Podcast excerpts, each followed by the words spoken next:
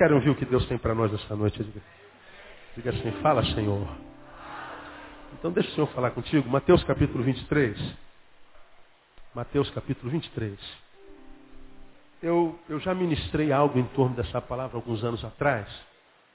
E eu quero, nesse mesmo texto que nós abordamos alguns anos atrás, compartilhar com os irmãos alguns saberes para a nossa vida cotidiana, para a nossa qualificação existencial, porque a gente se transforma em gente como gente tem que ser pela palavra de Deus, né?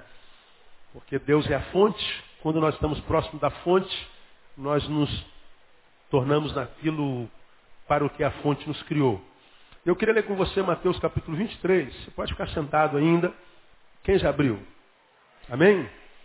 Esse capítulo 23 é aquele capítulo no qual Jesus revela publicamente o que, que ele sente pelo fariseu. Não, não pelo fariseu, mas pela postura do fariseu. Esse é um capítulo conhecido como os ais de Jesus. É nesse capítulo, quando você lê lá no capítulo 23, 23, você vai vendo, ah, ai de vós, escribas e fariseus. Vai no 25, ai de vós, escribas e fariseus hipócritas. Ah, vai no 27, ai de vós, escribas e fariseus hipócritas. Vai no 29, ai de vós, escribas e fariseus hipócritas. Você vai no 33, serpentes, raça de víboras, como escapareis da condenação do inferno? Olha como é que Jesus trata o farisaísmo. Quem é o fariseu? é aquele que tem uma roupagem religiosa. Portanto, porque é religiosa, imaginamos nós, uma roupagem na qual Deus está e a qual Deus abençoou. Aquele que, por causa da religiosidade, imaginamos nós, é o condutor da mensagem de Deus. Porque para os que creem, quando chega numa igreja, vê um pastor, está falando, aquele cara lá é um santo homem de Deus que está pregando a palavra de Deus. Vai numa igreja, está lá um padre que é um homem de Deus, está pregando a palavra de Deus. Vai no, numa sinagoga, está lá um rabino pregando a palavra de Deus. Vê uma freira, está ali a irmã que, que é uma mulher de Deus. E a gente imagina, porque aquele indivíduo tem essa, essa condição social, existencial, é, voltada para a religiosidade, nós imaginamos que ele carrega em si a mensagem do próprio Deus. Os fariseus eram esses. Os fariseus eram os crentes daquela época. E por incrível que pareça, Jesus, que é o fundador da igreja, o nosso Messias, nosso Senhor, quando esteve entre nós, entre os homens na terra, os únicos com os quais Jesus não conseguiu se relacionar foi foram aqueles que carregavam em si o peso da religião. Jesus entrou no templo duas vezes. A primeira vez ele viu o templo transformado numa feira, negócio. Aí Jesus, homem, é tomado por uma ira tão profunda que literalmente chuta o pau da barraca. Ele entrou lá e saiu derrubando as barracas de câmbio, de vendas de bodes, de touros, de carneiros. E ele botou todo mundo para correr, raça de víbora, vocês têm transformado a casa de meu pai num, num covil de salteadores. Ele acabou com a feira. Jesus estragou o lucro dos negociantes. Acabou com o culto. Na outra vez, Jesus entra na sinagoga de novo, entre os fariseus, abre em, em, em Isaías capítulo 61, e aí ele, abrindo Isaías 61, segura o livrão, e o livrão naquela época era um livrão enorme, mais ou menos do tamanho desse meu púlpito aqui. Ele pega com as duas mãos e começa, o Espírito do Senhor Deus está sobre mim, porque o Senhor me ungiu para pregar boas novas aos mansos, enviou-me a restaurar os contritos de coração, a proclamar liberdade aos cativos, a abertura de prisão aos presos, a pregoar o ano aceitável do Senhor, o dia da vingança do nosso Deus, a consolar a todos os que choram, a ordenar acerca dos que choram em Sião, que se lhes dê uma grinalda em vez de cinzas, óleo de gozo em vez de pranto, vestido de louvor em vez de espírito angustiado, a fim de que se chamem árvores de justiça, plantação do Senhor, para que ele seja glorificado. O Espírito do Senhor Deus está sobre mim. Aí ele fecha o livrão puff, e diz assim, hoje se cumpriu essa profecia aos vossos corações. Pronto, acabou o culto de novo. Os fariseus se levantaram chamando-o de herege. Como é que um carpinteiro, um moleque que foi criado entre nós, se arroga esse poder de ser o Messias, aquele para quem foi direcionada essa palavra, de consolar a, a, todos que choram, de apregoar o ano aceitável do Senhor, de que sobre ele está o Espírito de Deus. Então Jesus é expulso da sinagoga, ele tem que sair de lá para não ser morto. Então Jesus, que é o Senhor da igreja, no tempo dele, quando entrou na igreja, entrou na igreja para acabar com o culto. Aí Jesus, como diz Hebreus capítulo 7, estamos estudando Hebreus capítulo 13, aliás, estamos estudando Hebreus às quartas-feiras, vamos chegar lá no estudo de quarta-feira, diz que Jesus desenvolveu o seu ministério todo ele fora do portão, fora de Jerusalém, que era a cidade santa. Jesus, o santo de Deus, não conseguiu relacionar-se com os santos de Jerusalém. É sinistro, é esquisito isso. Agora, do lado de fora, Jesus se deu bem com a prostituta. Trouxeram a prostituta para ser apedrejada. Ó oh, Senhor, se a mulher foi pega em flagrante adultério, a lei de Moisés diz que ela tem que ser apedrejada. É verdade, dizia mesmo. Todo mundo conhece esse texto, eu preguei sobre ele aqui algumas vezes. Jesus estava escrevendo no chão, a gente não sabe o que. Aí os teólogos ficam discutindo o que, que Jesus estava escrevendo. Já é muito engraçado. Cara, em vez de pegar no, no ato, não, tá? O que, que Jesus estava escrevendo lá no chão? Como é que a gente vai saber, meu? Aí Jesus está lá escrevendo. Aí trazem a mulher, jogam perto dele, os fariseus estão ali, o povo está ali, tem que ser apedrejado. Jesus, o que, que a lei diz que ela tem que ser apedrejada? Ué, então, por favor, façam valer a lei. Aí Jesus, antes de vocês fazerem cumprir só, só uma sugestão. Atire a primeira pedra de vocês, quem não tiver pecado. Alguns comentaristas acreditam que quando Jesus diz assim, quem não tiver pecado com ela. Quem aqui entre vocês que não tiver dormido com essa mulher, atire a primeira pedra. Aí Jesus voltou a escrever no chão. Quando Jesus levanta a cabeça, cadê os fariseus? Jesus olha para a mulher, aí diz assim, a partir de agora, você vai ficar sentada no banco, três meses de disciplina, não vai participar da ceia durante quatro meses, Está proibido de cantar no coro. Foi isso que Jesus disse? Não? Jesus disse assim, cadê os teus acusadores, mulher? Não, não me condenaram. Não te condenaram, não? Então nem eu te condeno. Agora, como eu dei um conselho para eles, deixa eu dar um conselho para você também. Vai e não peques mais. Então Jesus se dá bem com as prostitutas, Jesus se dá bem com aquela mulher que tinha cinco maridos, a samaritana. Jesus se dá bem até com, com, com, com, uma, com Zaqueu, meu ladrão, é um ministro da fazenda, um deputado federal, sei lá. E Jesus vai pousar na casa dele, todo meu Deus, esse cara diz que é Messias, quando vem aqui na nossa cidade vai morar na casa desse ladrão de impostos. Jesus se dá bem com a corja toda. Mas Jesus não se dava bem com os santos. Não é engraçado isso? A mulher que diziam chamar de pecadora, qual mulher não é pecadora, na verdade? Qual homem não é pecador? Está numa reunião na casa de alguém a mulher pega um óleo caro, começa a jogar no pé de Jesus, começa a alisar o pé de Jesus, eroticamente. E Jesus estica o pezão, está nem aí. Aí os fariseus começam, se esse fosse Messias mesmo, sabia quem é essa que está esfregando o pé dele. Se ele fosse Messias, sabia o que, que ela deveria estar pensando quando estava esfregando o pé dele. A coisa é mais feia do que a gente imagina. Jesus não está nem aí. Aí Jesus dá outra lição nele. Jesus vai chocando os santos o tempo inteiro. Jesus vai passando pela terra chocando os crentes. Chocando os caras da religião. E aí, choca tanto os santos, que quem é que mata Jesus? Os santos. Os fariseus liderado pelo sumo sacerdote. O sumo sacerdote aquele que entrava no Santíssimo Lugar, teoricamente falava com Deus, saía do Santíssimo Lugar, porque até a morte de Jesus, a, o templo, suponha fosse igual isso aqui, tinha uma cortina aqui, ó. Daqui onde eu estou, só entrava o sumo sacerdote. Vocês não podiam nem ver o que tinha aqui dentro, porque era um lugar chamado Santo dos Santos. O lugar onde vocês estão era chamado Santo Lugar. Lá onde está aquele pessoal do lado de fora era o átrio. Então, do átrio, você podia vir para o santo lugar, mas do santo lugar você não podia vir para o santo dos santos. Aqui no santo dos santos, só entrava o sumo sacerdote e ele dizia assim, olha, Deus me revelou, Deus falou comigo, e eu saio do santo lugar, venho aqui para lá de fora, e aí revelava a vocês o que, que Deus falou. O santíssimo lugar não era lugar para vocês, era lugar só para o pastor Neil. Era lugar para o sumo sacerdote. Agora, quem foi que matou Jesus? O sumo sacerdote.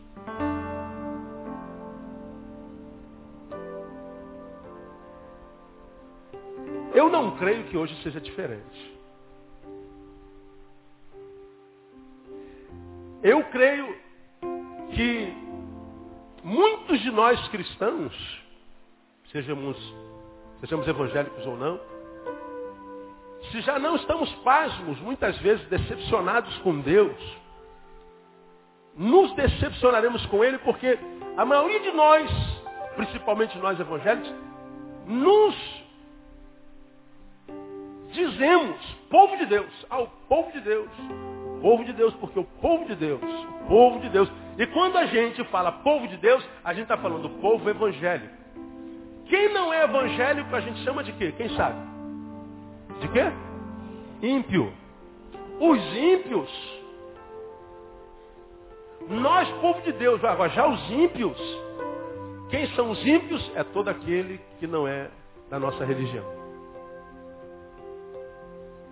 Bom, a gente acredita nisso. Há quem acredita nisso. Né? Agora, quem quer exercitar essa crença e a fé, você pega na prática, se tem coragem de pensar, se é mais do que homem de Deus, é homem. Você vai pegar muitos ímpios que você conhece e vai analisar a vida dele. A vida no dia a dia. Vamos esquecer o domingo. Vamos fingir que não existe domingo, nem culto, nem, nem, nem, nem, nem, nem ofertório, nem, nem liturgia, nem nada. Vamos imaginar de segunda a sábado.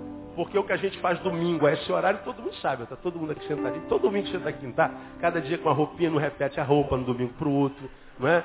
não repete, às vezes, nem, nem, nem o cabelo, não bota a mesma camisa. Porque, pô, fui com essa camisa domingo passado. Todo mundo vai saber que eu fui com essa aqui no domingo passado. Você nunca repete.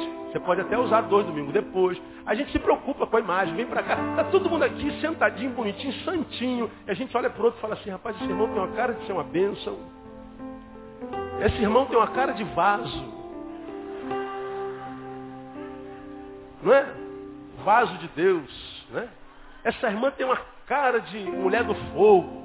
Tem uma cara de vaso também, não é? Eu ia falar vaza, mas não, é, não existe. Não é? A gente vai olhando, assim pela fisionomia, vai acreditando, pela indumentária, pela gravata, pelo penteado, pela forma como ora. Esse irmão é uma bênção, aquela irmã é uma benção como diz o outro. E a gente imagina que isso tudo aqui seja verdade. Agora, onde é que você está de segunda a sábado? Onde é que você está sexta-feira à noite? O que, que você faz quando namora, no casamento? Como é que é a administração do dinheiro da tua empresa? Como é que você lida com os teus negócios?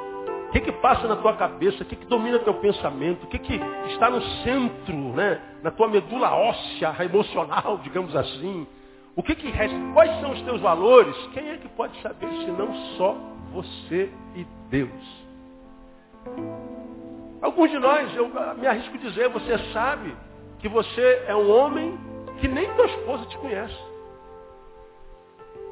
Você é uma mulher que nem teu marido imagina que você seja que aí dentro. Mas isso não interessa. O que interessa é qual religião que nós temos. Qual é a igreja que a gente frequenta? Como é que você cumprimenta? Você cumprimenta bom dia ou a paz do Senhor? A paz do Senhor. Então você é povo de Deus. Se é bom dia, não, é ímpio. E a gente vai acreditando nisso ao longo dos anos. Virou a nossa verdade inconsciente ou consciente. E a gente vai acreditando nisso. Agora, quando você pega um ímpio, daqueles que você conhece, que o cara é sangue bom demais. E a respeito dele você fala assim, rapaz, esse meu amigo só faltava o quê? Só faltava ser crente. Porque, olha, ó, ele é um camarada, a família, os filhos dele, olha que coisa linda, os filhos dele, gente. A casa dele está toda. Uma vez um homem ético, homem, só faltava ser o que mesmo? Crente. Quantos conhecem alguém assim, amado? Só faltava ser crente. A maioria de nós. Agora, no nosso meio também você encontra com um, com dois, com três, com, com dez, com cem, mil. Aí você fala assim, meu Deus, cara, essa mulher é crente mesmo, cara? Esse homem é crente mesmo? Por quê? Porque ele quando está na igreja bota aquela roupa toda, aquela linguagem, fala a língua de, de, de Gabriel, de, de, Uriel, de Salatiel, de, de, todos os anjos, arcanjos, serafim. Ele, cara, mas quando o filho dele chega perto dele, ele dá um sulavanco no moleque, ele não consegue falar a língua do filho de jeito nenhum. Ele não consegue falar a língua da esposa, do marido. Ele não sabe falar a língua do irmão. O cara está dando coice o tempo inteiro. A língua de todos os anjos ele fala, a língua estranha, mas o português ele não consegue. Tu olha para a vida dele, para a família dele, você vê que tem um espírito de miséria lá. Tem tudo, menos alegria, menos presença de Deus, menos liberdade. Mas quando chega domingo, ele pega aquele biblão, aquela, aquele terno, roxo, com gravata cor de abóbora, calça rosa, e bota os quatro filhos na bicicleta e vem para a igreja. E é um fogo para todo lado, um reteté. Que, que, que poder que unção. Mas quando tu olha a vida dele, na segunda sábado, tu fala assim, meu Deus. Mas é crente. Aí dá vontade de falar assim, ah, meu irmão, você precisava se desconverter e ficar igual aquele meu amigo que é ímpio. Que a tua religião não está ajudando nada. Você tem reparado que eu tenho pregado muito sobre isso? Quantos têm reparado isso aí, irmão? Tem, não é? Alguns de vocês não entendem. Mas eu sei que a maioria de vocês entendem. Por que, que eu tenho pregado tanto sobre vida cotidiana e vida dominical religiosa? Vida de frequência culto, de roupagem, de exterioridade, de blá blá blá, nhenhenhen,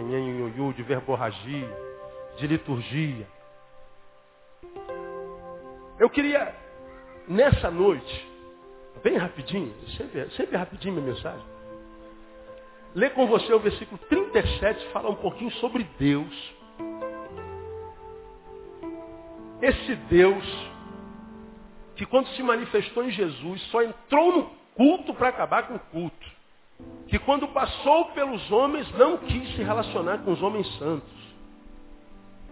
Esse mesmo Jesus, que quando foi para o culto, acabou com o culto, e quando entre os homens não quis relacionar-se com os homens santos, é o mesmo Jesus que não quis mais ir para a sinagoga, porque a sinagoga queria que ele morresse, então ele foi para fora do arraial, foi para fora do lugar santo. E no lugar santo ele foi se encontrando com toda a corja humana, e com toda a corja humana ele foi se identificando como se identificou Davi lá na caverna de Adulão, que a gente pregou alguns meses atrás onde estavam todos os mancos, ressecados, desempregados, todos os leprosos, todos que não podiam estar na sociedade, não eram recebidos lá na, na, na sinagoga, eles então fugiam para um vale de, de, de, resto humano, e Davi se escondeu dentro de um vale chamado Caverna de Adulão, e lá no Caverna de Adulão, Davi fez as suas melhores amizades.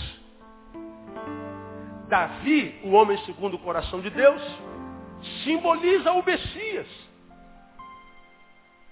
que veio e que também não teve espaço no lugar santo, então foi para fora do arraial, foi para fora do lugar santo. E quando ele estava fora do lugar santo, ele disse assim, aqui eu estou em casa. Aqui eu me sinto bem. No meio dessa gente que não parece ser e não é, eu me sinto muito bem. Mas no meio daquela gente que parece ser e não é também, lá eu me sinto mal. Como quem diz, eu prefiro estar aqui no meio dessa gente que não tem aparência nenhuma. Não tem porque não é. Então, o que está do lado de fora tem a ver com o que está do lado de dentro. Não parece ser e não é. Então está em consonância. O exterior com o interior.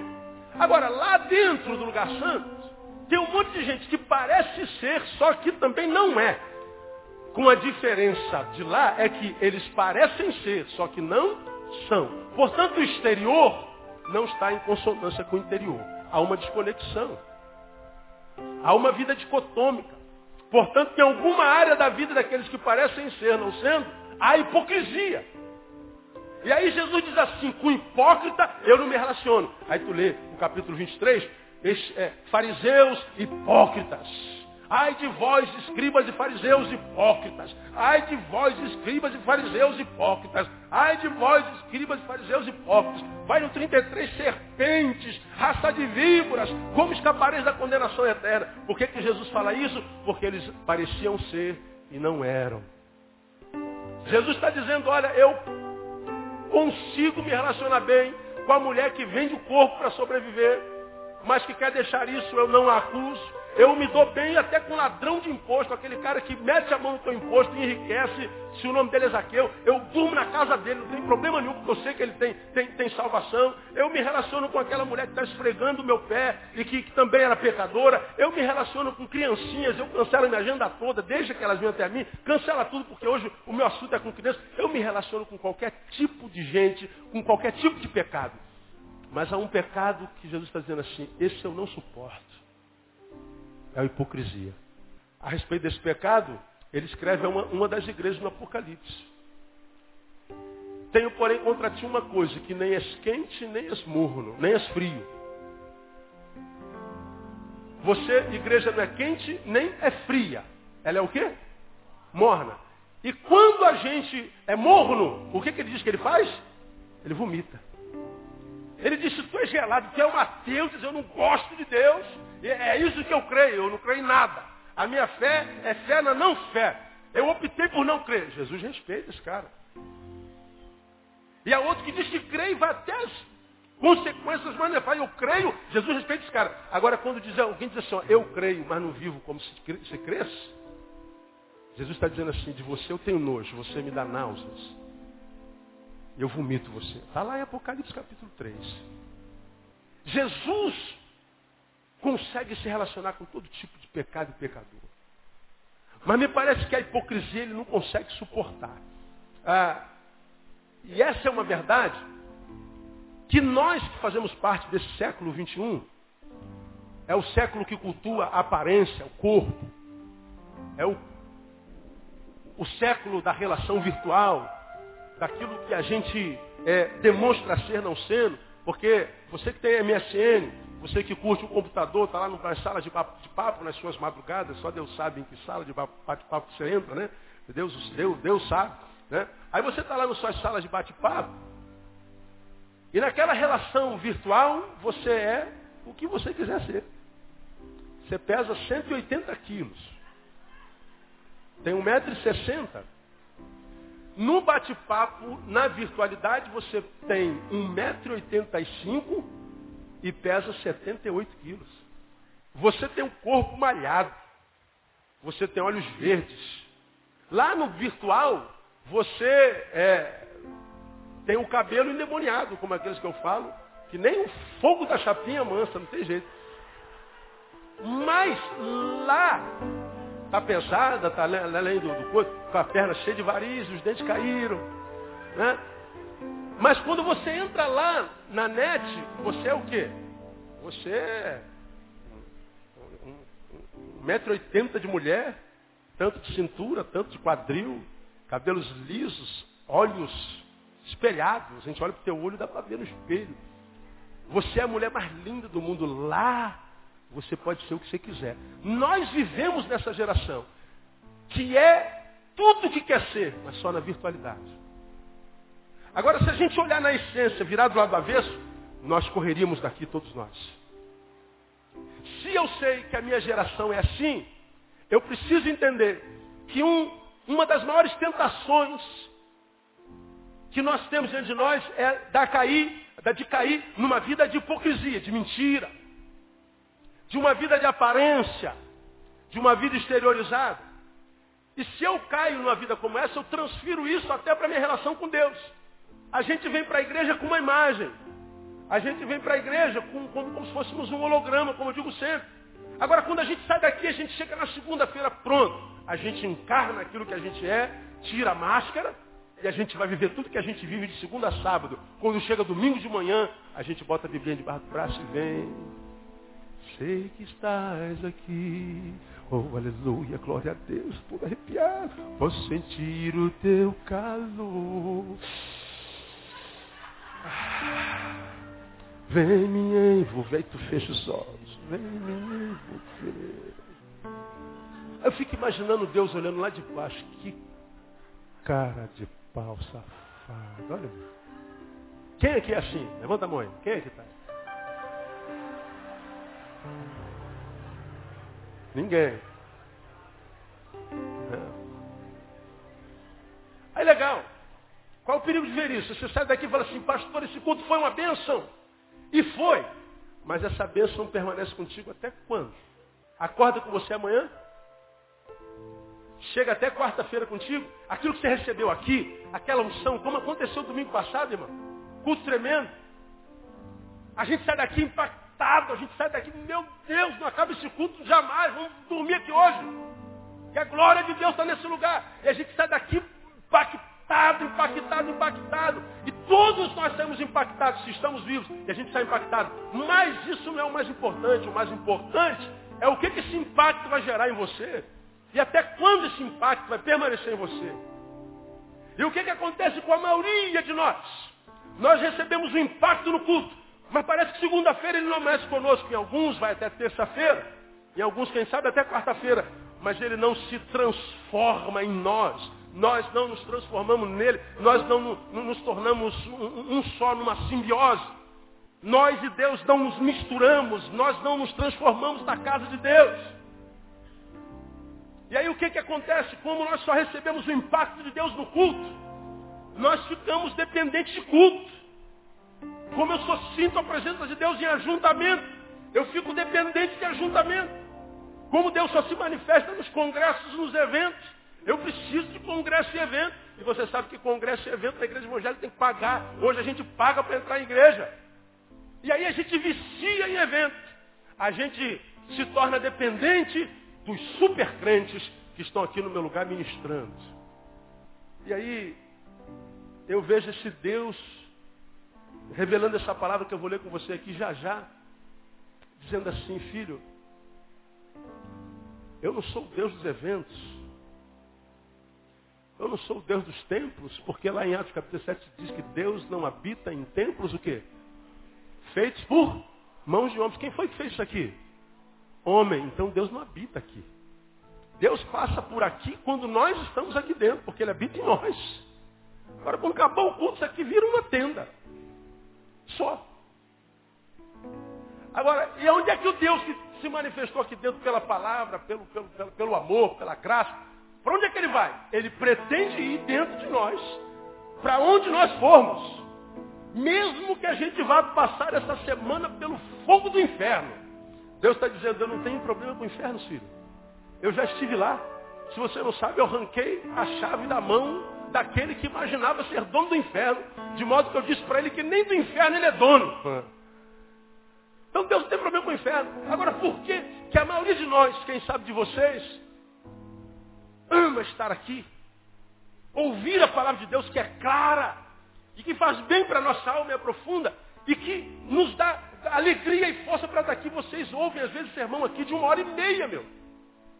Você fica sentado em uma hora e meia ouvindo. Quem é que aguenta isso? Você aguenta e com alegria.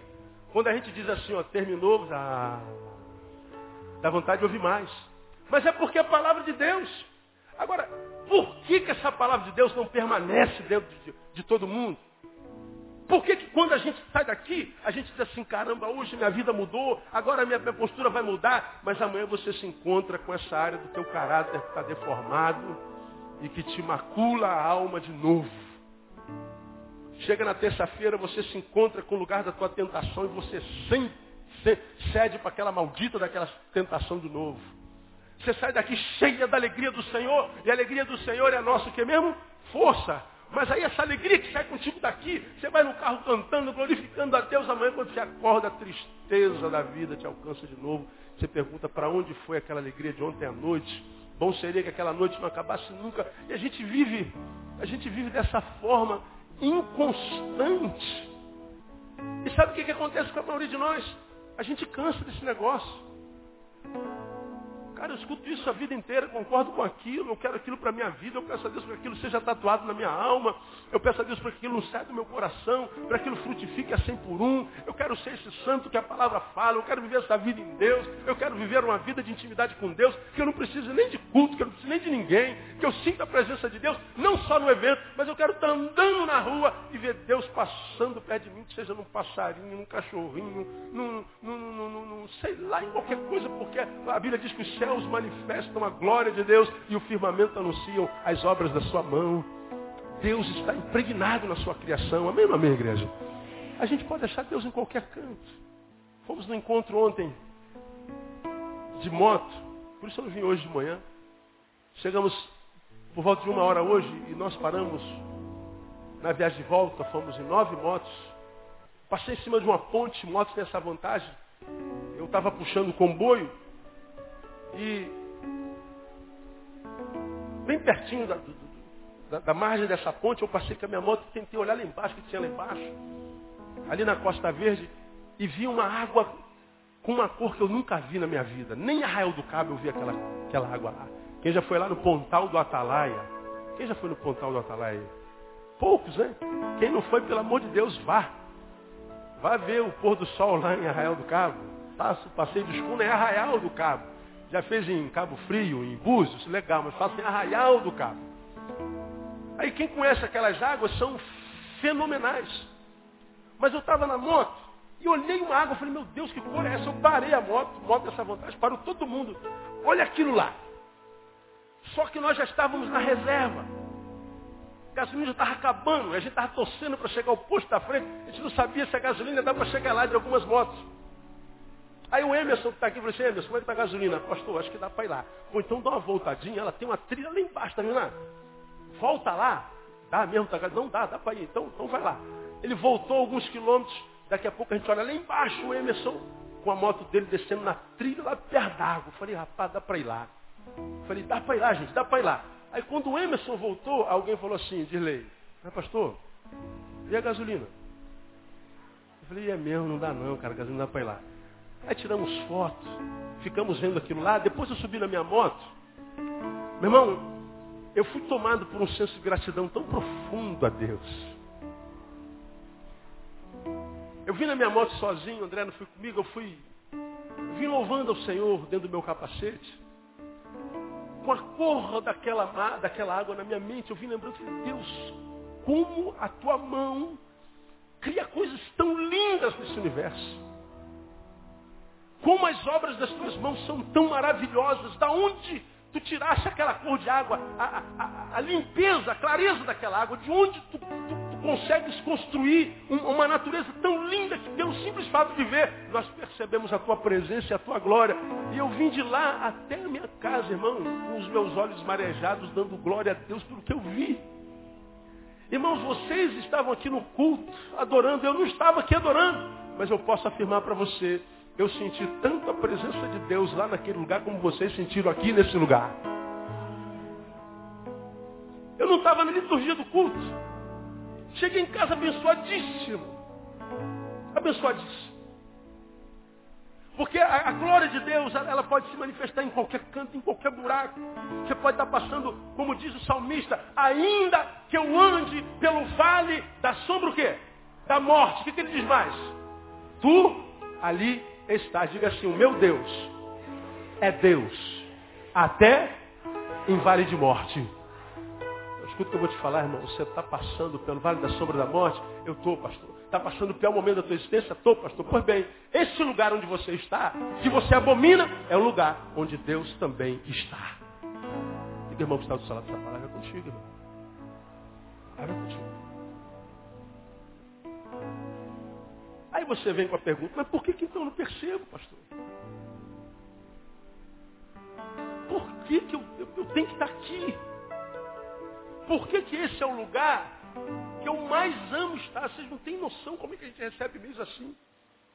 Pastor, quando eu estou na igreja, eu estou feliz, mas quando eu volto para casa, quando eu vou para o trabalho, meu Deus, parece que tudo que eu recebi lá acaba. Não consigo reter. Eu me encontro com a minha fraqueza, me encontro com a minha mediocridade, eu me encontro com as minhas agonias, eu não consigo. Talvez porque você não esteja percebendo Deus no seu caráter, o caráter de Deus. A gente não consegue conhecer esse Deus, e eu coloquei aqui no meu esboço. Sinceramente, quando eu olho para aqueles que se dizem povo de Deus, e quando eu analiso a qualidade de vida, visão de mundo, que alguns deles têm, ao olhar para eles eu tenho a sensação de que se Deus faz isso com eles, esse Deus eu não quero. Eu sou pastor evangélico, irmão. Há quase 17 anos, tenho 42 anos e mais um pouquinho. Me batizei com 17 anos de idade, fui criado no Evangelho. Nasci no Hospital Evangélico da Tijuca, quem me trouxe à luz foi um médico que era pastor. Então estou nessa vida aqui há quatro décadas. Agora, mesmo conhecendo esse meio, como eu conheço, muitas vezes eu não posso deixar de ser honesto, de olhar a qualidade de vida de alguns que se dizem povo de Deus, portanto, mensageiros de Deus, que quando nós olhamos para a vida desses mensageiros, nós falamos assim, a mensagem dele é mentirosa. Porque a mensagem que ele prega é uma, a vida que ele vive é outra. E quando eu olho para a vida dele, imagino que o Deus dele é quem faz isso, eu não quero esse Deus. Aí quando nós olhamos para o Deus da igreja, muitas vezes nos decepcionamos porque nem sempre o Deus da igreja é Deus da igreja. Esse capítulo aqui diz que o Deus da igreja não se relaciona com hipocrisia se relaciona com você que está aqui, é pecador. Você está, pastor, estou aqui, eu sou matador, matei 150 pessoas, pastor, estou aqui, eu sou prostituta, eu vivo disso, é isso que eu sou. Pastor, aqui, eu sou aqui, o pior ser humano, eu sou isso. O senhor não tem noção do que eu sou. Deus sabe que você é. E se você é isso e admite que é isso, Deus está falando assim, eu te respeito. Agora, se nós estamos aqui, mostramos ser tudo isso que nós imaginamos ser. Mostramos para os outros ser uma coisa que todo mundo imagina que nós somos. Mas se, quando nós estamos na nossa individualidade, sozinho, nós e Deus, e Deus sabe que estamos longe daquilo que dizemos ser, na coletividade, Deus está dizendo assim, eu nem respeito você, porque você é um hipócrita. E hipocrisia é o único pecado que eu não suporto. Então eu aprendo que não adianta eu tentar desenvolver com Deus uma vida na perspectiva religiosa. Não adianta. Adianta eu chegar lá no meu quarto e me ajoelhar na minha cama, e botar a cabecinha lá na cama, e orar ao Senhor se eu não estou com vontade de estar ajoelhado. Me ajoelhei porque geralmente a gente imagina que quando a gente está de joelho a gente está mais próximo de Deus. A gente imagina que quando a gente sobe o monte, Deus ouve mais a oração. A gente imagina que se a gente parar de comer de manhã por alguns dias, Deus vai ouvir a nossa oração. A gente imagina que se a gente desenvolver alguma prática religiosa, em que instância for, Deus vai nos visitar e permanecer em nós. Aí você está fazendo jejum, você está subindo um monte, você está usando gravata, você está usando terno, você está indo na campanha disso, a campanha daquilo, você está subindo um monte, você está fazendo um monte de coisa. Mas o único lugar onde você encontra Deus é no ajuntamento. Se tiver coragem de se autoanalisar, fala assim, pô, essa palavra é comigo, eu não sinto Deus. Eu não consigo viver essa, essa fé de Deus, eu não consigo sentir essa gratidão pela vida todo dia. Eu não consigo acordar de manhã e celebrar a vida mesmo que eu esteja duro. Eu não consigo caminhar dentro da minha casa com a minha esposa e meus filhos e perceber que a graça de Deus é quem impermeabiliza a nossa relação. Eu não consigo ver isso. Eu preciso que coisas aconteçam para que eu acredite que Deus esteja agindo na minha vida. Eu não consigo viver a teologia de Jó, que diz que se o Senhor dá, se o Senhor toma, ele continua sendo bendito. Como quem diz, eu não preciso que nada aconteça do lado de fora para acreditar que Deus age do lado de dentro. É viver essa vida todo dia no caminho, sem que a gente tenha que absorver uma imagem religiosa que parece ser de Deus aos olhos dos outros, mas que Deus sabe que não tem nada a ver com ele. Onde é que está o nosso equívoco? Achar que a religião nos leva até Deus. Aí, como a gente só tem cinco minutos, deixa eu ler com você o versículo 37.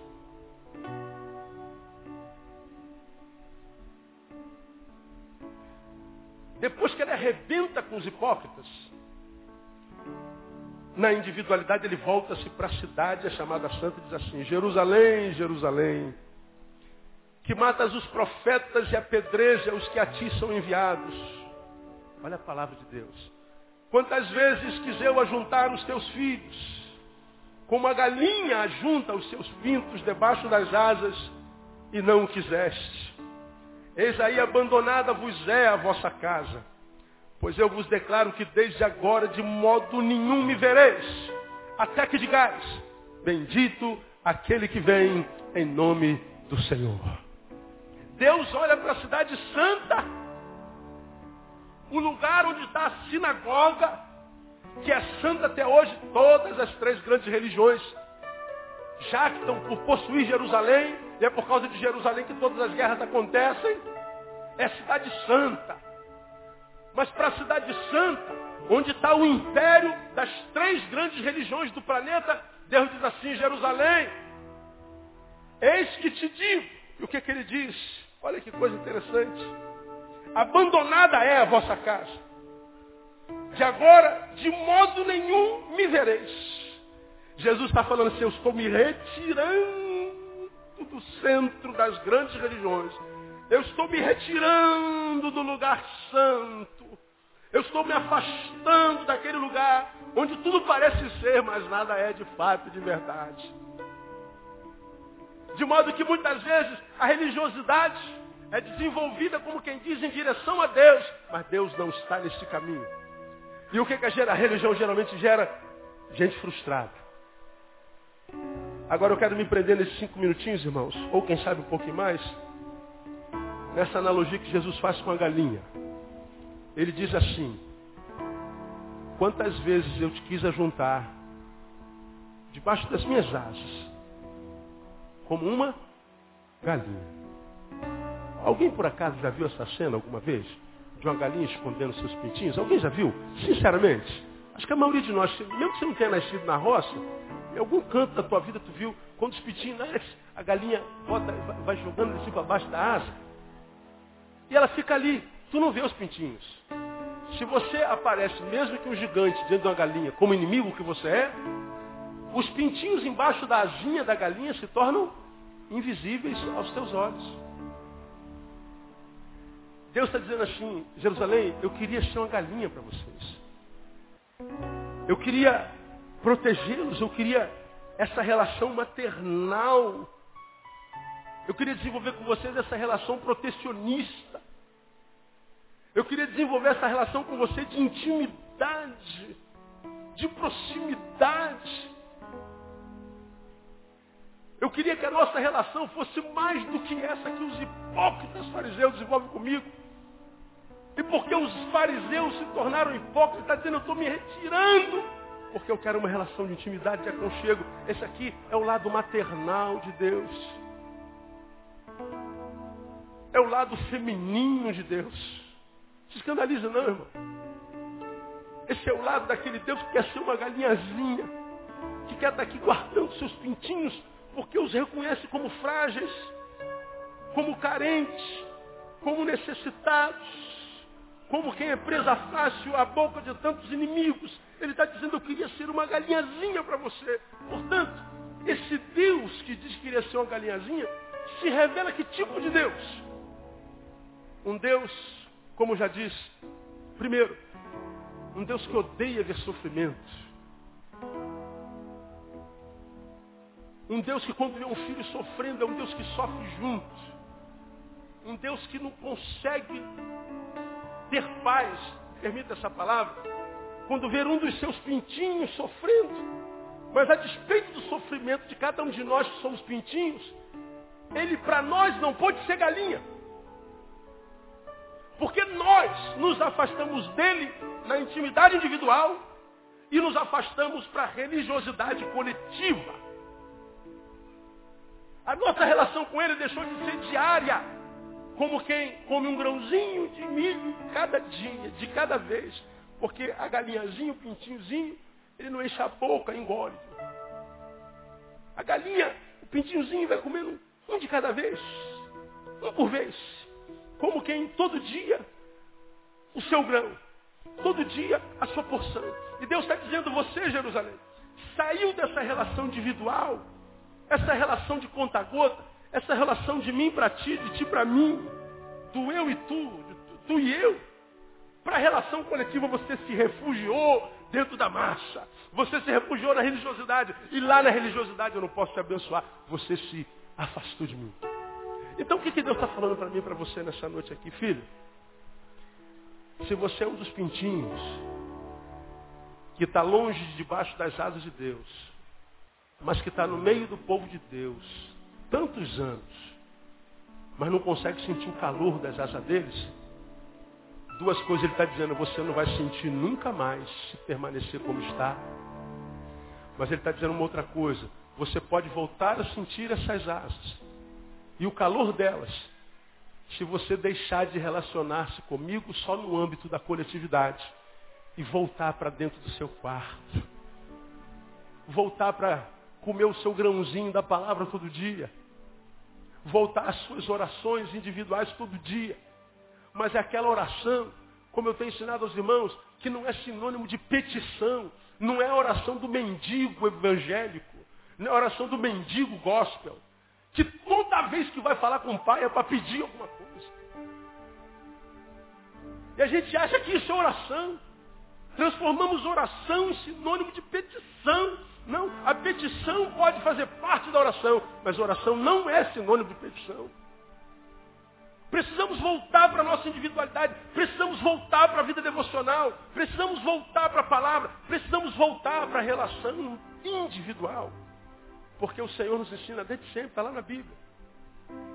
Se alguém quer me pedir alguma coisa, oh, entra no teu quarto e pede teu pai em secreto. E teu pai em secreto fará o quê? Te abençoará. Agora, quando é que o pai nos abençoa? Quando a gente vai para a sinagoga. Quando a gente vai para a igreja. Quando a gente vai para ajuntamento. Quando a gente bota a roupa mais bonita. Quando a gente penteia o cabelo? Quando a gente bota o melhor perfume? Não. Porque Deus sabe que isso aqui não existe. É quando nós vamos lá para o quarto, irmão. Nós entramos aqui dentro de um barraquinho como esse aqui, ó.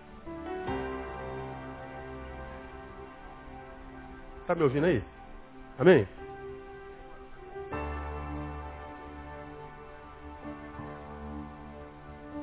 Vocês não podem me ouvir. Se eu tirar esse microfone aqui dentro desse quarto, eu começar a orar ao Senhor, você não pode ouvir. Agora, há um que está aqui dentro desse quarto, para o qual eu não preciso estar com essa roupa bonita, eu não preciso de microfone, eu posso estar nu, despido por dentro e por fora, e clamar o nome dele está dizendo assim, filho, porque você é o que você é dentro desse quarto, mesmo que tu seja essa droga que você é no momento, porque você é uma droga, mas uma droga de verdade no quarto, essa droga eu não dispenso. Vou transformar essa droga numa joia no nome de Jesus. Então aplaudo o Senhor porque Ele é bom. Lá, dentro do quarto, a gente pode ser uma droga. Lá dentro do quarto, eu não preciso botar roupa bonita. Lá dentro do quarto, eu me ajoelho, não tem ninguém me ouvindo. Deus está vendo o que, que eu estou pensando. O Senhor está vendo o que está passando na minha cabeça, o Senhor está vendo o que está sendo plantado dentro do meu coração, o Senhor está vendo essa desgraça na qual eu estou me transformando. Eu estou vendo, filho. O que eu quero saber é se você está percebendo. Porque quando eu te vejo na igreja, só te vejo ungidão, só te vejo santão, bonitão. Agora, quando você voltar para o quarto, onde você não precisa mais botar máscara, e você então começar a revelar a tua podridão, você vai perceber que eu não tenho problema nenhum com podridão. Eu não tenho problema nenhum com vida caótica, com caos na vida, porque o ministério de Deus da criação começou no caos. No princípio criou Deus os céus e a terra, e a terra era sem forma e vazia, era um caos. Mas diz que no meio do caos, o Espírito de Deus pairava. Ele é especialista em caos. Então quando é que aquilo que você recebe aqui, que faz tanto bem para a tua alma, vai ser retido na tua alma e vai frutificar quando você não tiver contato com a palavra de Deus só com aquela que o pastor Neil ministra na tua boca, no teu ouvido. É quando você receber essa palavra que você recebe aqui e que te abençoa, que te impacta, que te transforma, que te gera alegria, que te gera paz, mas que você vai buscá-la lá na segunda, na terça, que seja um versículo por vez, que seja dois versículos por, por dia, que seja qualquer coisa, porque é melhor uma gotinha do que nada. Porque Deus odeia sofrimento. Deus não gosta de ver você longe das suas asas, sofrendo, apanhando tanto, sendo devorado por tantos predadores, sem que ele possa fazer nada. Porque ele não pode.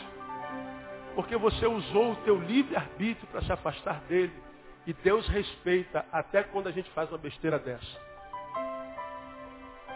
Precisamos voltar para o quarto. Eu costumo dizer, terminei minha palavra, que tudo que a gente precisa, mas tudo e mais um pouco, está tudo lá dentro daquele bendito quarto. Ó oh, pastor, eu preciso estar tá dentro do quarto. Teu marido está dentro do quarto. aquela documentação que você está precisando está dentro do quarto. O carro que você quer está dentro do quarto. Pastor, minha casa própria, tua casa própria está dentro dessa, do quarto dessa casa alugada que você tem. A cura da tua família, a cura do teu caráter, a cura da tua saúde, a alegria do Senhor que vai jorrar de dentro de você como o rio de água viva que flui. Está tudo dentro do quarto. Agora a gente entra no quarto? Não. A gente vem para a igreja. E como é que nós começamos o culto dessa noite? Lendo Isaías, capítulo 1. E o que, que eu disse depois que eu li Isaías, capítulo 1? Se você vem me adorar ou não, ele está dizendo, eu estou farto das vossas, vossas festas de luas novas. Estou farto das suas ofertas, dos seus ajuntamentos solenes. Quando vides comparecer perante mim, quem requereu de vós isso? Eu não mandei vocês virem aqui. Se você vem ou não vem, não muda nada em mim, diz o Senhor. Portanto, o que Ele quer de nós não é que nós venhamos para a igreja só. Deus quer que nós venhamos para a igreja desenvolver comunhão com os seus filhos e para que o corpo se transforme em corpo. Porque aqui os membros se reúnem. Vem um dedinho lá do Jardim Novo, vem uma palma da mão da Malé, vem um, um rádio uh, de Sulacap, vem um, um fêmur de Nova Iguaçu, né? vem uma nádegas de, de, do Meia, vem uma patela de, de Belfor Roxo, né? Vem uma tíbia de, de, de, sei lá, de lá dos Teles, vem um perônio não sei da onde, vem um dedinho mindinho do pé direito do outro, vem um dedinho mindinho do pé esquerdo do outro lado. Aí o corpo vai se, vai se transformando em corpo. E quando o corpo está pronto, a cabeça vem a crópla. E a sua virtude começa a passar pelo corpo no nome de Jesus. E o corpo se sente vivo. Você se sente vivo aqui. Agora, e quando o culto acaba, aí o dedinho vai para um lado, o cotovelo vai para o outro, a tíbia vai para o outro, o corpo se esquarteja, mas o Senhor está dizendo assim, filho, você é o único membro que faz parte de um corpo que não precisa estar junto para receber virtude da cabeça. Você pode ser uma unhazinha do dedinho mindinho do pé esquerdo. Se você estiver ligado ao cabeça, onde quer que você esteja, você vai receber virtude do alto no nome de Jesus. Mas a gente deixa para receber virtude só no domingo, quando ele vai para a igreja. Meu irmão, não dá para viver uma vida em Deus só domingo. Eu estou fazendo dois convites para você hoje. Se você quer continuar recebendo Deus só domingo, quando acabar hoje, some daqui dessa igreja, vai embora. Não volta nunca mais aqui, porque você está perdendo tempo. Domingo que vem, vai para o Cabana do Catonho e enche a tua cara de cachaça para ver se você se sente vivo. Porque não vai adiantar nada. Você vai se decepcionar com Deus. Porque se você se decepciona lá no cabana, lá na prostituição, lá na cachaça, você ainda pode se refugiar em Deus. Mas se você se decepciona com Deus, não há cabana, não há cachaça, não há mulher, não há carro, não há família, não há dinheiro, não há lugar nenhum onde você possa encontrar vida de novo. Então se você pretende continuar só em Deus domingo, não perde mais tempo na tua vida, vai viver a tua vida. Agora, se você é daquele que diz assim, pastor, eu, eu, eu, eu, eu não quero mais isso para a minha vida, pastor. Eu tenho uma fome de Deus enorme. Como eu tenho encontrado cristãos com fome. Eu sei que vocês são famintos de Deus. Eu sei que vocês podem não estar vivendo o que Deus queria que vocês vivessem. Não consegue. Mas que há uma força dentro de você dizendo assim, você está vivendo errado, você precisa ver o que Deus quer, que você quer viver, ah, você quer viver, amém ou mesmo? Porque quando a gente está no pecado, eu não queria querer, mas eu quero. Eu não queria fazer, mas acabo fazendo. Eu queria querer aquilo lá, mas eu não consigo me manter aqui, eu sou fraco. Eu não consigo montar o meu caráter à luz da palavra, eu não consigo permanecer. Eu não consigo não ceder a essa tentação. Talvez você seja crente domingueiro. Eu, eu, eu acredito com toda a minha alma que uma palavra dessa aqui é uma palavra que vem com uma declaração do amor de Deus assim por tua vida enorme. Como quem diz assim, filho, você é um pintinho que está longe da minha asa. Você é um pintinho que eu estou vendo o que, é que você está passando. Eu quero te dizer que a minha asa continua estendida para você. Eu estou morrendo de saudade de você. Então volta para debaixo da minha asa, deixa eu ser tua galinha. Volta para a intimidade. Volta para o quarto. Relacione-se comigo, mas não na qualidade do pedinte evangélico, mas daquele que fala comigo sem pedir nada. Como é difícil orar a Deus sem pedir. Entrar no quarto e falar assim, Deus, hoje eu não vim te pedir nada. Só vim trocar uma ideia. Sugestão, bota uma musiquinha lá no fundo. Uma música como essa que nós cantamos. Sei que estás aqui. Sabe ou não sabe? Posso sentir o teu calor lá no quarto. Vem me envolver. Me constranger com seu amor. Filho de Davi. Filho de Davi. Foi o cego quem disse isso. Tem compaixão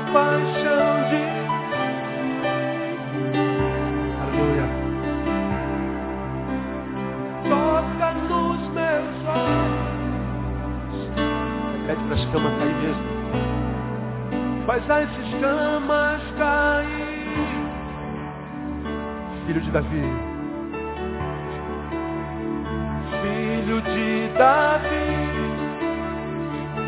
Tem compaixão. Tem compaixão de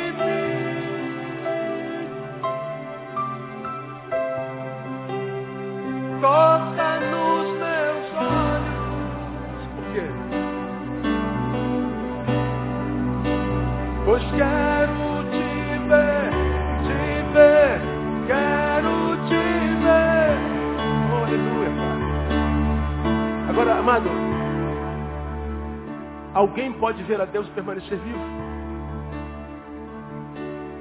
Não. Então como é que a gente vai ver a Deus? Quando a gente olha para o Marcelo e vê a glória de Deus na vida do Marcelo. Quando a gente chega em casa, como eu já preguei aqui, loucamente, a gente vê o nosso cachorrinho com um rabinho para lá e para cá pulando em cima da gente, dizendo, seja bem-vindo, papai Neil. E você pega aquele cachorro no colo e você acha que não é Deus. Quando você vai para o seu jardim, a parar a sua grama, aquele cheiro de grama que sobe. Quando a chuva daqui a pouco cair, aquele cheiro de terra subindo do chão, você acha que é o quê? Quando um passarinho posa na sua varanda, quando uma criança como essas duas estiveram aqui, dando um sorrisozinho para mim. Você acha que foi aquela menina que sorriu para mim? Não, foi Deus que sorriu para mim. Quando você passa pela vida e vê a glória de Deus, porque a Bíblia diz que toda a terra está cheia da glória de Deus. Agora, por que, que a gente não vê? Porque tem escama. Não é porque a glória não esteja por aí, é porque tem uma escama nos nossos olhos. E a gente não vê. A gente acha que Deus se manifesta através da religião. Deus se manifesta na igreja. E às vezes teu filho vem senta no teu colo e te vê lá, chorou a tarde toda. E a tua criança de dois anos senta na tua joelha. Assim, mamãe, você chorou. Você diz, não, filha, não chorei não, vai para lá, vai para lá, vai para lá, vai para lá, vai, deixa a mamãe aqui. Aí você não sabe que foi Deus que sentou no teu colo. E que te perguntou, mamãe, você está chorando? Não foi tua filhinha que perguntou. É na verdade ele dizer, filhinha, você está chorando? E se você entendesse que era Deus através da tua filha, que era Deus através da sua criação, da natureza, da água de chuva. Lembra, meu irmão, você que está aqui, eu falei com você, quando, quando a gente xingava um palavrão, tinha uma mulher, e a gente pedia desculpa, você levantou a mão da minha geração. Lembra você da minha geração como é que a gente tomava banho de chuva? Hoje não pode porque fica doente. Sai dessa chuva, criança. Bota o chinelo no pé. A gente andava descalço. Tinha couro de cavalo. Podia pisar no, no paralelepípedo, no vidro que não, não cortava. Comida que fazia mal, nossa avó dizia, era leite com manga. Não sei de onde que nossos avós eram. Não, comeu manga, não bebe leite. Você morre. Hoje a gente faz suco de manga com leite. Nós éramos uma geração que tinha muito mais contato com a natureza. A gente acampava no morro. A gente subia o morro no Jardim Novo para buscar as fontes de águas. Deixava aquela fonte limpinha e bebia água que saía da fonte no chão. Nós tínhamos muito mais contato com Deus. Por quê? Porque Ele se manifesta através da sua criação. Agora, se você é daqueles, irmãos, que só pensa que Deus se manifesta na igreja, vai ser como esses que chegam numa igreja e senta no último banco e fala assim, que hora que o culto acaba aqui mesmo, irmão?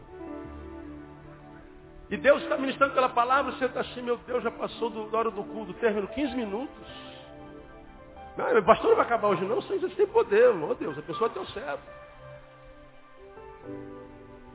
Você não consegue perceber a essência de nada, ver como é que você é um poste, como é que você está empedernido, adoecido. Você não consegue mais na essência. Deus está falando, você está preocupado com a forma. Deus está falando, você está preocupado com o horário. Deus está falando, você está preocupado se o carro está lá fora. Deus está falando, você não está nem aí para o que Deus está fazendo. Se levanta e vai embora, como que se ir embora e chegar 10 minutos mais cedo em casa fosse mudar a tua vida alguma coisa. Deus está falando assim, filho, você está com fome de mim? Tô, pai. Eu estou muito mais faminto por ti do que você por mim. Agora, se você acha que vai me encontrar só quando você entrar nesse bendito desse tabernáculo, você vai sair desse bendito desse tabernáculo tendo a sensação de se encontrou comigo, mas não se encontrou comigo, se encontrou com o meu poder. E o poder de Deus não permanece conosco para sempre. Foi por isso que Moisés, quando ouviu de Deus, ó oh, Moisés, vaza daqui com o povo, porque eu quero que você chegue lá. Pode ir que eu vou mandar um anjo poderoso, o meu poder vai na tua frente. Mas eu, pode parar, Senhor. Vem com esse negócio de anjo na nossa frente, não. Isso que Deus gostava de Moisés. Vem com esse negócio com anjo de poder para ir na minha frente, não. Não estou interessado no teu poder. Se tu mesmo não fores conosco, não nos faça subir aqui nesse lugar. Nós não queremos o teu poder, nós queremos a tua presença. E se a tua presença não for, teu poder não me interessa. Foi Moisés que falou isso. Por que você acha então que Deus disse, suspende o anjo? Quem vai sou eu mesmo. E o povo saiu em vitória e chegou lá no nome de Jesus. Porque a presença de Deus foi com ele, amado. Sabe por que, que a presença de Deus foi? Porque o povo não queria só poder. O povo não queria só fogo. O povo não queria só religiosidade. Ó oh, irmãos, eu estou vendo um anjo aqui nesse lugar. E daí? E aí? Você viu um anjo da... E aí? O que, que aconteceu? Pastor, me arrepiei todo. Sim, daí? Acabou o culto. Cadê o anjo? Aí ficou lá. Ah, a glória de Deus está cheia desse lugar. Deixando esse lugar assim. Cadê? E agora? Acabou o culto. Hoje é terça-feira. Cadê a glória? Pastor, vi bola de fogo, varão de fogo, espada de fogo, anjo de fogo. Sim, cadê o fogo todo que você viu lá? Acabou. Aí Deus está falando assim, filho, o meu poder de repente fica no lugar onde ele foi manifestado, mas se você for além do meu poder, conseguir entrar na minha presença, a minha presença vai estar contigo todos os dias até a consumação dos séculos. Mas não tem culto todo dia, Senhor. Não preciso de culto para me manifestar na tua vida. Porque na vida na qual estou presente, essa vida já é um culto a mim, todo dia, no nome de Jesus. Aí você vai estar jogando bola com teu filho. Vai lá, filhão, chuta. Aí vira, pum! Tu deixa a bola entrar porque é teu filho. Aquele gol, os anjos vão estar dando glória, é culto. Você está sentado no teu quarto, canto de boneca, tuas filhas, culto. Você foi para a praia, irmão. Com a tua família inteira brincar de bife família mesa. É culto. É culto. Você vai ver glórias de Deus em todo canto. Você vai estar fazendo a barba, irmão. Você vai dar glória a Deus porque você tem um Mac 3. Tem lugares no país que a gente faz com faca. Você vai sentar na mesa, naquele dia não tem picanha, tem disco voador. Você vai assim, glória a Deus por esse ovo. Você vai comer o churrasquinho ali na esquina. E você vai sentir a presença de Deus comendo churrasquinho. Não precisa estar lá no, no, no, na churrascaria do Chitãozinho Chororó. Sabe por quê? Porque a Bíblia diz que toda a terra está cheia da glória de Deus. Se você está na presença de Deus, onde você estiver, você vai sentir a glória de Deus. Mas tem que entrar no quarto. Quantos entendem essa palavra? Diga eu entendo, pastor. Diga, irmão, está ao teu lado, irmão. Visita mais teu quarto, por favor.